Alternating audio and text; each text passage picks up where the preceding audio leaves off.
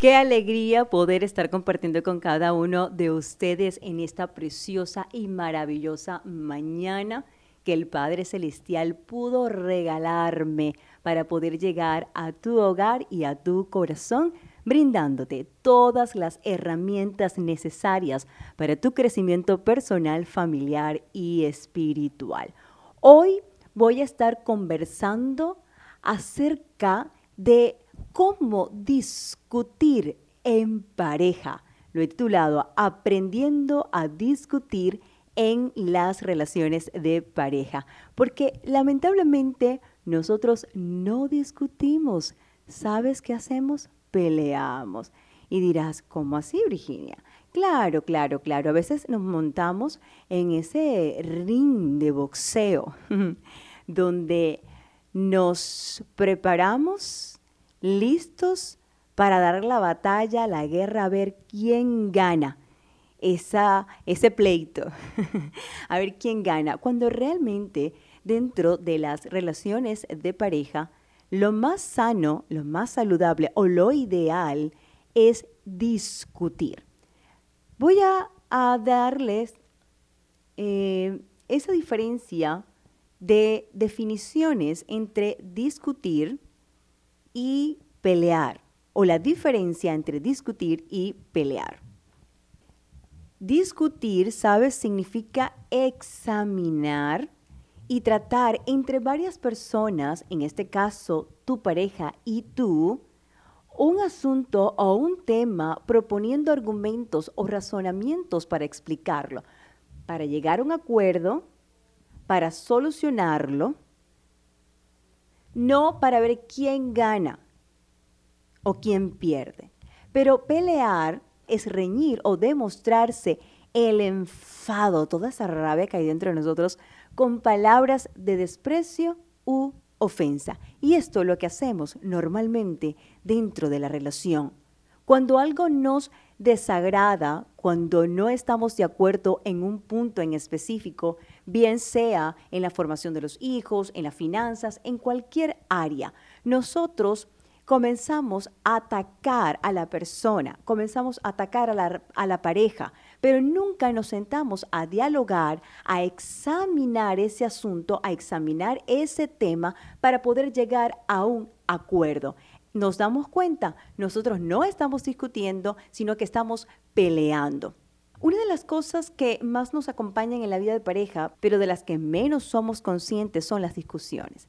Y esto tiene una explicación muy sencilla. Somos personas diferentes y tenemos que tomar en cuenta esto, entenderlo, internalizarlo. Somos distintos. Cada uno tiene pensamientos diferentes, perspectivas diferentes, eh, sueños distintos, sentimientos. En resumen, somos diferentes. Debemos comprender que como pareja, las discusiones hacen vida normal dentro de una relación. Considero que el error está cuando peleamos, cuando caemos en las ofensas, en ese control, en esa imposición y cuando no respetamos esas diferencias. Ahí está el detonante que puede llevar a la ruptura de la pareja. Es decir, si constantemente nosotros no discutimos, no examinamos el problema, sino que estamos ofendiendo, sino que estamos controlando, por supuesto, asfixia a la pareja, asfixia a la relación y puede llegarse al quiebre. ¿Por qué? Porque no está discutiendo. Entonces, no hay que suprimir las discusiones o evitarlas tampoco, porque de lo contrario pueden convertirse en una bomba de tiempo que va a detonar y hará mayores estragos, porque fuiste en silencio guardando todos los malestares o necesidades. Yo quiero darte algunas recomendaciones para que puedas aprender a discutir mas no a pelear, porque estamos acostumbrados a ofender, a criticar, a lastimar y al final no llegamos a ningún acuerdo. Dime tú y yo te digo 10 más. Tú me dijiste una, yo te voy a, decir 20 más. Y al final no se llega a ningún acuerdo. Y en conclusión, eh, ¿qué vamos a hacer? No, no sé.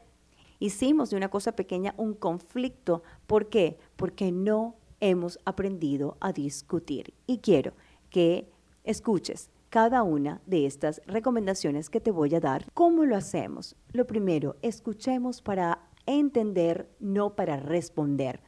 Una de las prácticas en las que caemos más fácilmente al momento de discutir es que no buscamos entender lo que el otro nos quiere decir, sino que estamos allí solo para responder a lo que nos está argumentando. Yo no estoy escuchando tu necesidad, yo no estoy escuchando lo que tú quieres decir, yo no estoy escuchando tu malestar tal vez, no, sino lo que yo estoy es atento o atenta para argumentarte. ¿Cómo te argumento? Es más, ni dejamos terminar a la persona. Cuando tú escuchas atentamente a tu pareja, vas a, vas a poder descubrir qué piensa el otro, por qué actuó de la manera que lo hizo y cuáles fueron sus motivaciones. Si logramos aplicar este punto, habremos ganado todo. No caigamos en la trampa de responder porque tengo rabia, tengo que decirle, es que me dijo Virginia, tal vez te dijo, pero sé tú sabio, sé tú sabia y escucha para entender. Y sobre todo en este tiempo donde hay tantas presiones que manejamos y tú como pareja debes ser empático, empática, ponerte allí a su lado, ponerte allí en su lugar y escuchar. Oye, ¿qué le pasa? ¿Por qué está actuando así? Ay, no, si estás amargado, ese es tu problema. Y vengo, yo te digo cinco más. No, escuchemos las necesidades. Hablemos para explicar y no para ganar. Esta es la segunda recomendación que te doy para discutir y no para pelear. Habla para explicar.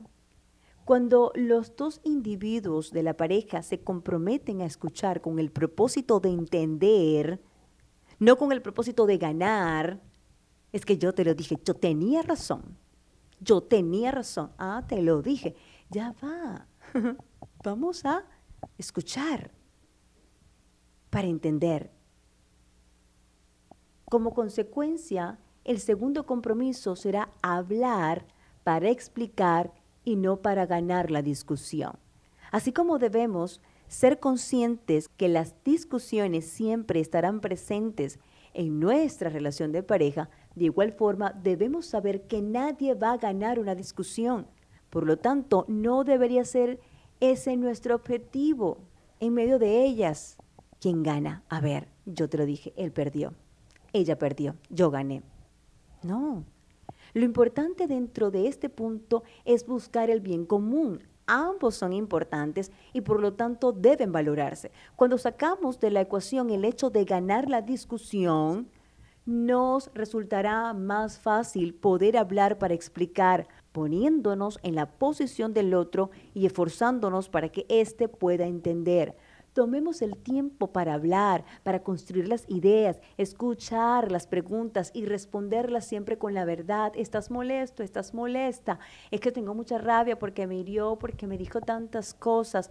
Ok, cálmate entonces, respira, espera que bajen las aguas, como decimos. Entonces vamos a hablar para explicar todo lo que hay dentro de mí. La tercera recomendación para aprender a discutir y es concéntrate en discutir sobre una cosa a la vez. Este punto es muy interesante, sobre todo las mujeres que hablamos de lo que del presente, hablamos del presente y de todo lo que ocurrió hace 5, 4, 3 años, en medio segundo, hace una hora. Generalmente cuando discutimos con alguien, ¿qué hacemos? Hacemos una especie de contextualización, es decir, traemos sobre la mesa temas del pasado u otros asuntos que no son objeto del diálogo en ese momento. Porque hace tiempo tú me hiciste esto, porque la otra vez y sacamos otro tema y sacamos aquel, y pero ya va, si estamos hablando de este, ¿por qué estamos, estamos hablando de la situación de los niños? De pronto salimos a hablar que aquella vez la que tú me hiciste un desprecio, porque aquella vez, ya va, pero si estamos hablando de un punto Vamos a concentrarnos en ese punto. Y es que es muy difícil llegar al acuerdo de esa manera. Ya va, si estamos hablando de una cosa, céntrate en esto. Y llega a la solución de eso. Por ejemplo, si la discusión se tornó porque llegaron tarde a una cita debido a que uno de los cónyuges demoró mucho arreglándose. Sobre todo nosotras las mujeres. Nos tardamos un mundo. El hombre no se arregla, listo, más bien se sienta a esperar que nosotros terminemos. Esa es la verdad.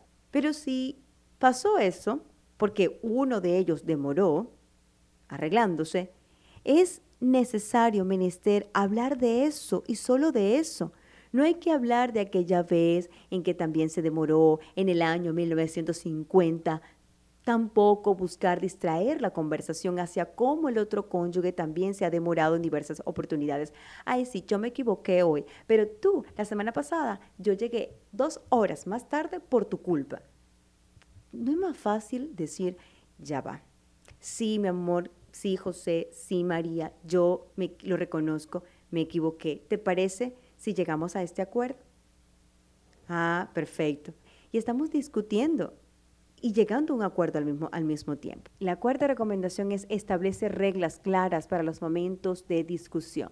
Hay parejas que, por ejemplo, han establecido que nunca en medio de las discusiones usarán malas palabras.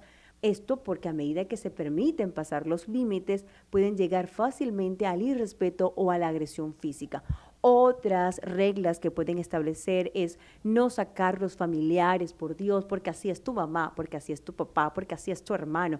Dejemos de hacer eso, por favor. Dejen de compararse en las discusiones, porque el vecino, porque María sí, porque aquella sí. No, no, no. Por favor, no hagan eso dentro de la discusión, porque lo que van a hacer realmente es caer en el pleito y en las ofensas. Entonces, esa puede ser una de las reglas, no compararse. Em, otros, eh, otra recomendación podría ser, otra regla puede ser es no abandonar la discusión. Yo sé que están en un momento arduo, de mucha rabia, de mucha molestia, y nosotros debemos conocernos. Consuelo, yo no puedo continuar con la discusión, yo mejor me voy a retirar. Lleguen a esos acuerdos. Mira, cuando ya la situación esté muy caliente, es mejor que nosotros paremos. Uno de los dos puede decir, tiempo, vamos a conversar en otro momento. Pero no es que te dejo hablando solo allí porque también es de mal gusto.